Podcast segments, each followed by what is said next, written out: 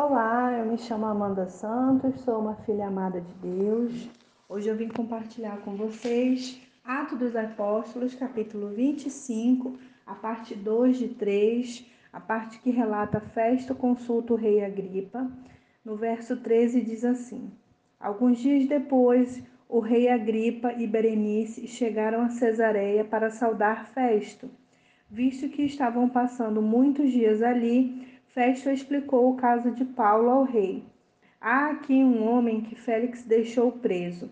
Quando fui a Jerusalém, os chefes dos sacerdotes e os líderes dos judeus fizeram acusações contra ele, pedindo que fosse condenado.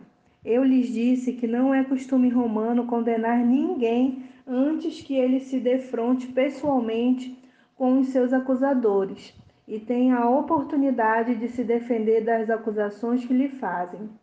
Vindo eles comigo para cá, não retardei o caso. Convoquei o tribunal no dia seguinte e ordenei que o homem fosse apresentado. Quando os seus acusadores se levantaram para falar, não o acusaram de nenhum dos crimes que eu esperava.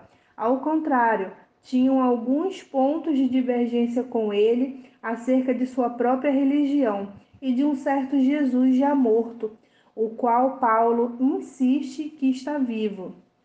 Fiquei sem saber como investigar tais assuntos, por isso perguntei-lhe se ele estaria disposto a ir a Jerusalém e ser julgado ali acerca dessas acusações apelando Paulo para que fosse guardado até a decisão do imperador, ordenei que ficasse sob custódia, até que eu pudesse enviá-lo a César.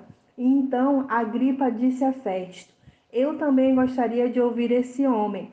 Ele respondeu: Amanhã o ouvirás. Eu gostaria de destacar o verso 19, lá no final. Paulo insiste que está vivo. É... Enquanto a gente, enquanto eu estava lendo esse trecho aqui, eu pensei na questão de ser um tempo de espera para Paulo e na questão da gente não se calar nas coisas que o Senhor nos disser para a gente falar. Então vamos orar.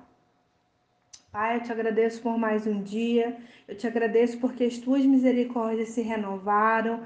Obrigada, Senhor, pela oportunidade de estar lendo a tua palavra, de estar compartilhando ela. E eu peço ao Senhor que o Senhor nos dê coragem e intrepidez e que a gente insista nas coisas que o Senhor quer que a gente insista e que a gente não se cale nas coisas que o Senhor quer que a gente fale.